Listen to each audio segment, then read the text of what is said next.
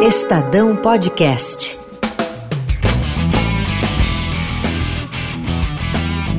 Olá, eu sou Ana Paula Niederauer. E eu sou Paloma Cotes e você está ouvindo o podcast Se Liga no Vestibular.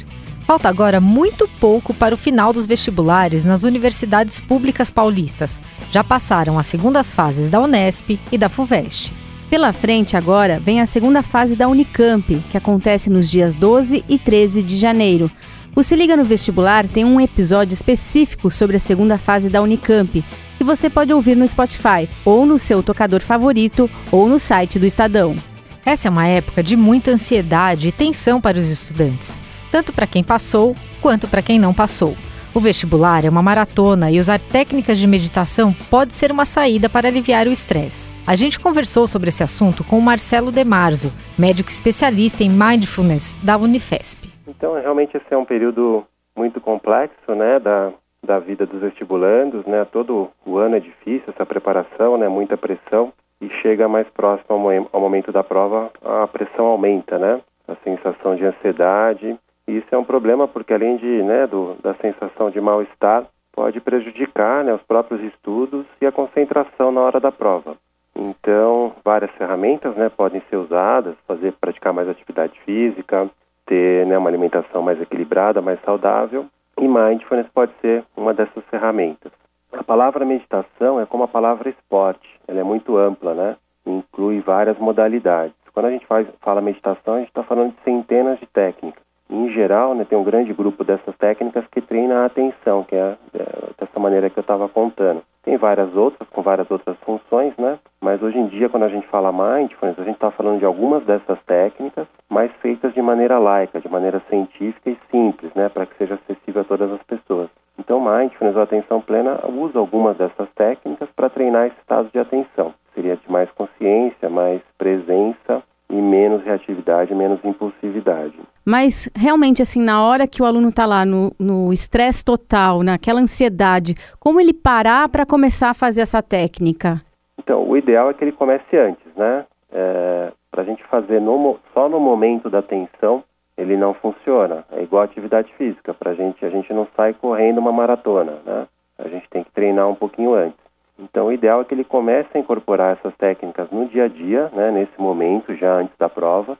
Faça isso com regularidade, não precisa de muito tempo por dia, né? No nessas práticas elas duram dois, três minutinhos. Ele pode fazer três vezes por dia. E no momento da prova, no momento da tensão, ele vai poder usar de maneira mais efetiva, né? Daquela maneira que eu falei. Essa, essa prática específica chama prática dos três passos ou dos três minutos. Ela não dura necessariamente três minutos, mas ela tem esses três passos, que é a percepção do corpo, a percepção da respiração e voltar a perceber o corpo. E a fim de ajudar os estudantes nesse processo, o Marcelo Demarzo cedeu aqui pra gente no Se Liga no Vestibular o áudio com um exercício de mindfulness. Ouça. Comece levando a sua atenção para o seu corpo como um todo. Veja se é possível observar as sensações ao longo do corpo. Talvez o contato dos pés com o chão, a posição do corpo no espaço, as sensações ao longo do corpo como um todo. Observe também se há pensamentos. Eventualmente, um fluxo de pensamentos que vai e vem. Apenas tome consciência de que ele está ocorrendo nesse momento, tentando não se envolver com ele.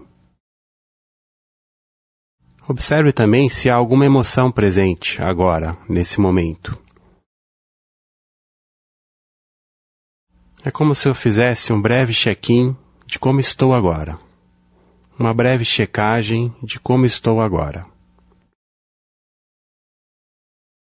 sensações, pensamentos, emoções.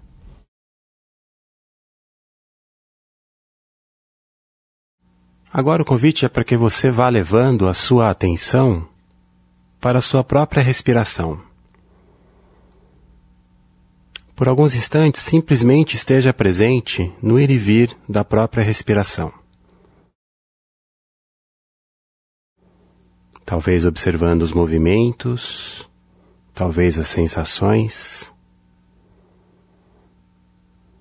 deixando sempre com que a respiração flua livremente, naturalmente.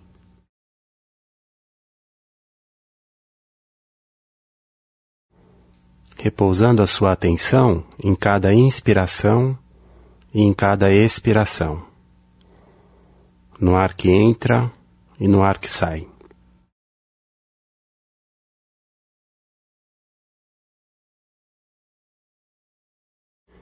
Aos poucos, vá levando novamente a sua atenção para o corpo como um todo. Volte a tomar consciência da posição do seu corpo no espaço, dos contatos, das sensações. Observe com curiosidade se ainda há pensamentos, emoções que estejam presentes no seu corpo ou na sua mente. Tentando manter uma atitude de curiosidade ao que vai emergindo a cada momento. Observe também os sons do lugar em que você está, sons próximos, sons distantes, a temperatura. Você pode perceber também a luminosidade que entra pelos olhos, mesmo que fechados.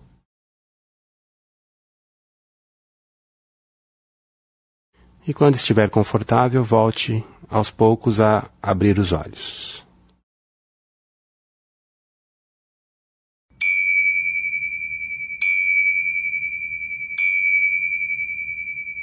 E o uso da meditação foi um recurso utilizado pela Gabriela Lopes de Oliveira Fernandes. Ela tem 20 anos, está cursando medicina na Unicamp e conta pra gente como foi a preparação dela para passar na prova. Ela dá dicas de estudo e também de como se preparar emocionalmente para essa fase tão importante. Eu já passei por isso, por isso. Bom, a minha rotina era a seguinte: é, eu fazia cursinho durante o dia, então minha aula começava às 7 horas da manhã e até 1h20. Então eu passava as manhãs no cursinho, né, de segunda a sábado, porque eu tinha as aulas de sábado também. E no período da tarde eu estudava em casa. Aí às sete horas da noite eu ia para o colégio mesmo, é, para o ensino médio, para o terceiro ano. E de lá eu ficava das sete até as dez quarenta, mais ou menos. Então, fora da sala de aula do cursinho, eu estudava por oito horas algumas em casa, e outras eu levava o meu material do cursinho para estudar mesmo no colégio, porque o ensino não era tão forte. O ano de cursinho eu sempre falo que é muito difícil, assim, porque a gente acha normalmente que é só estudar muito e tal, mas tem muitos outros fatores, né? É, saúde mental é muito importante, saúde física é muito importante, o estudo é também, a organização, o sono. E eu tinha meus rituaizinhos, né? Tipo, eu tinha as minhas roupas de prova, eu ia toda vestida de preto, com o cabelo preso é, levava tudo quanto é coisa que você puder imaginar, levava água, o café, o isotônico, tudo. É, e chegava lá com antecedência sempre. Meu, meu plano era chegar no horário que o portão abrisse, porque eu ia para lá, eu ficava lendo alguma coisa, não referente à matéria, porque eu ficava ansiosa. Mas eu levava algum livrinho tal, ouvia música, ficava lá tranquila, entrava na prova e tentava controlar a ansiedade. Antes de começar mesmo a prova, naquele momento que ainda estão entregando as provas tal eu tentava meditar, sempre foi uma coisa que me ajudou muito. E meditação mesmo, assim, fechar o olho, tentar me conectar com a minha respiração para, sabe, diminuir o ritmo e ficar focada naquilo. E isso eu sinto que me ajudou muito e ajuda até hoje. Eu estudei o ano todo focando nas primeiras fases, porque para mim era um sonho muito distante mesmo. Tipo, sabe, eu queria, sempre quis, mas eu não acreditava que fosse ser assim, porque é um, é um curso muito concorrido, né? E aí eu achava que, assim, se eu passasse, eu sempre falei, se eu passar para a segunda fase, vai ser uma conquista gigantesca para mim. Porque eu, eu, era o que eu esperava, assim, era, era um sonho. E aí eu fui estudando para as primeiras fases, e aí quando saiu o resultado, porque eu passei para a segunda fase da, da FUVEST, né, da Pinheiros, da Unicamp também, e aí eu pensei, nossa, tá bom, então agora eu vou ter que me preparar para a segunda fase, porque era para mim tão distante que eu acabei deixando de lado, sabe, meio que inconscientemente. E aí foi esse susto, mas aí fui, revisão e tal, em janeiro no cursinho, e aí, quando saiu o resultado da Unicamp, adiantaram um dia. Acho que era para sair dia 8, saiu dia 7. E eu tava deitada na minha cama, olhando o, o Facebook, assim, de manhã, tava de férias. E aí falaram que tinha adiantado. Pensei, ah, deve ser mentira. Mas entrei por desencargo, joguei meu nome lá e tava escrito convocada pra matrícula. Nossa. Do jeito que eu li, eu gritei pra minha mãe, minha mãe apareceu na porta e já chorei. E assim, demorou. Eu fui fazer matrícula achando que tinham chamado a Gabriela errada. ah, eu acho que o primordial, assim, que é o que eu gostaria que tivessem falado para mim quando eu estava passando por essa loucura, é seja seu amigo, sabe? Não, não acha que você precisa fazer mais do que você consegue. Respeita seu tempo, respeita seu processo. Entende que você é muito mais forte do que você imagina. E por mais que pareça que tudo está muito doido agora, é, vai dar certo. E é tão importante quanto estudar muito é se amar muito e se cuidar muito. Porque a medicina é, é, é bonita demais para a gente se perder no processo de conquistar o sonho, sabe? É, é uma carreira linda, é uma graduação linda e muito intensa, e a gente precisa ter muito coração. E a gente tem que se amar, assim como a gente vai amar quem a gente vai atender. Então, olha para você com o carinho que você olha para o seu sonho e com o carinho que você olha para as pessoas. Eu acho que é isso. Se liga no vestibular. Não passar no vestibular não é o que esperam os estudantes depois de uma maratona de provas e de um ano de preparação.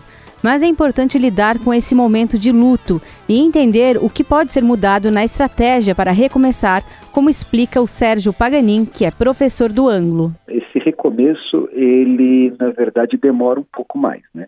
É, geralmente agora os resultados vão saindo e quando eles não são muito compatíveis com as expectativas, esse é um momento que é um momento de luto é um momento em que é preciso viver mesmo essa frustração, é preciso mesmo é, ficar triste, ficar com raiva. E depois que esse momento passa, é preciso aproveitar, então, um pouco de racionalidade que a gente vai recuperando e aí começar a fazer uma análise sobre o que é que deu errado. Por que é que deu errado? Por que é que as questões foram perdidas, a nota não foi obtida? E esse é um momento também muito importante, porque se a gente deixar essa análise muito lá para frente, ela não vai ser feita, porque é um outro momento de preparação para o ano seguinte. É, esse momento de luto é importante, mas ele também precisa ser vencido com essa perspectiva de, bom, ok, já sofri bastante, já fiquei frustrado, já fiquei muito triste, mas o que foi que eu fiz é, que não estava correto. O que é que eu fiz a menos que eu poderia ter feito a mais? É, quais são os assuntos das disciplinas que eu deveria ter estudado mais porque enfrentei muitas dificuldades? Quais foram as matérias em que eu tive rendimento menor do que aquele que eu esperava? É, para começar a elaborar um plano de reversão para 2020. O Marcelo Demarzo também falou com a gente sobre como a meditação pode ajudar a lidar com a frustração. E ele conta a sua história pessoal. Ele mesmo não passou de primeira no vestibular quando prestou. Uma das coisas que nos gera ansiedade né, e reforça o estresse é a sensação de frustração, de não atingir a expectativa. Né? A gente vive numa sociedade que cobra muito, né? Desempenho, performance, quando a gente não obtém, que é natural não obter, né? Uma parte das pessoas vai tentar algumas vezes até conseguir, isso é normal do processo. A gente acaba ficando numa co cobrança excessiva, né? De novo cai naquele padrão ruminativo, e isso muitas vezes nos paralisa. Então, ao, ao praticar mindfulness, né, a gente fica mais consciente desses processos, mais consciente das nossas ferramentas e também das nossas limitações naquele momento, né? Consegue trabalhar com isso de maneira mais sábia, né, de maneira mais consciente, menos impulsiva, fazendo planos mais realistas conforme aquilo que eu tenho necessidade. Então me ajuda também nesse aspecto, mesmo se eu não passei dessa vez, né, a lidar melhor com a situação. E fa os familiares, namorado, enfim, é importante que essas pessoas utilizem essas técnicas também no entorno ou só a pessoa fazendo é o suficiente? Com certeza, se mais pessoas do entorno puderem fazer, né, porque uma parte grande da ansiedade, da cobrança, vem da própria família, às vezes do próprio né, namorado, namorada. E se as pessoas compre primeiro compreenderem melhor o processo, né?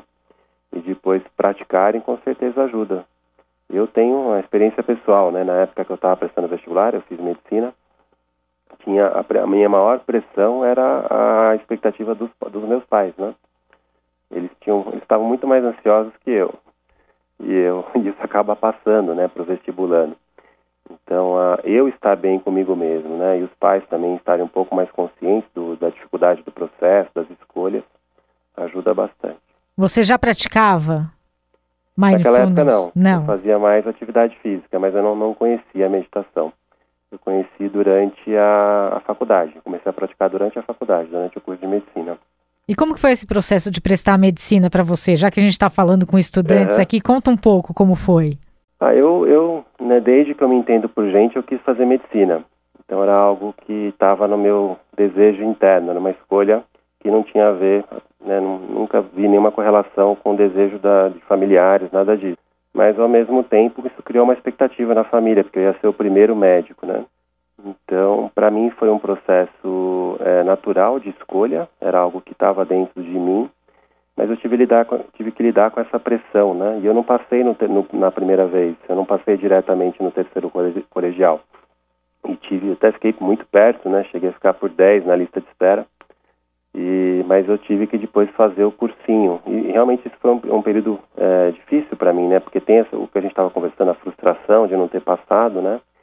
E, eu acabei, inclusive, desviando um pouco o foco. Eu fui prestar uma outra prova e acabei passando em administração na, na Fundação Getúlio Vargas. E como era muito boa a faculdade, acabei fazendo. Fui ver o que, que era. E no fim tive que voltar depois, né? Depois de um ano e meio eu percebi que realmente o meu caminho era na medicina. Foi um, um pequeno desvio, né? Por não estar tão consciente do que aquela frustração talvez gerou em mim, né? Eu vi que realmente eu tinha feito um desvio, né? E voltei e fiz mais um ano de cursinho, mas aí com, a, com mais, é, mais centrado, né?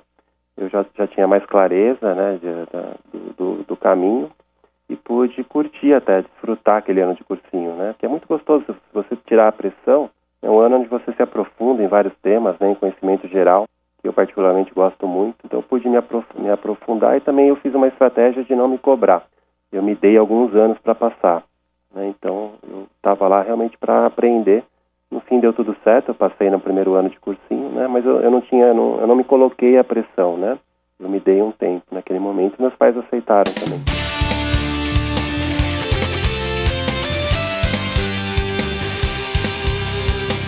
Especialistas afirmam que a meditação é importante não só para a concentração, mas para entender as próprias emoções, como explica o psiquiatra Celso Lopes de Souza. Meditação tem N estudos também mostrando que é uma das coisas importantíssimas para exatamente conseguir entender as nossas emoções, pensamento.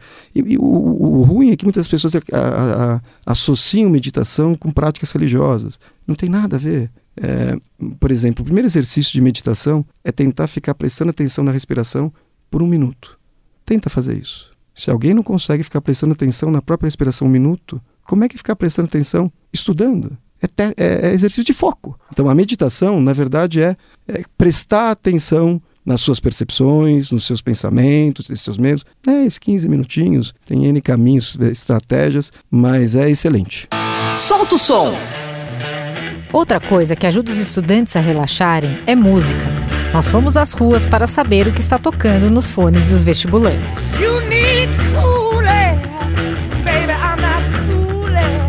Meu nome é Denilson, Denilson Filho Garcia, tenho 28 anos, estou no segundo ano de, de curso pré-vestibular, estou tentando estudar para prestar para medicina né? E a minha rotina de estudos é tem as, as aulas da manhã até uma hora, depois eu almoço, dou uma, uma descansadinha. E aí depois de tarde eu começo o estudo, um estudo solitário que a gente ama, né? E nesse meio tempo eu gosto de ouvir uma música, ler um, um livro. Geralmente de música eu gosto de ouvir rock, que eu gosto bastante de, de rock. E mas na hora do estudo é, é silêncio, eu não, não estudo com fone de ouvido, não nada, tem que ser silêncio absoluto para poder estudar.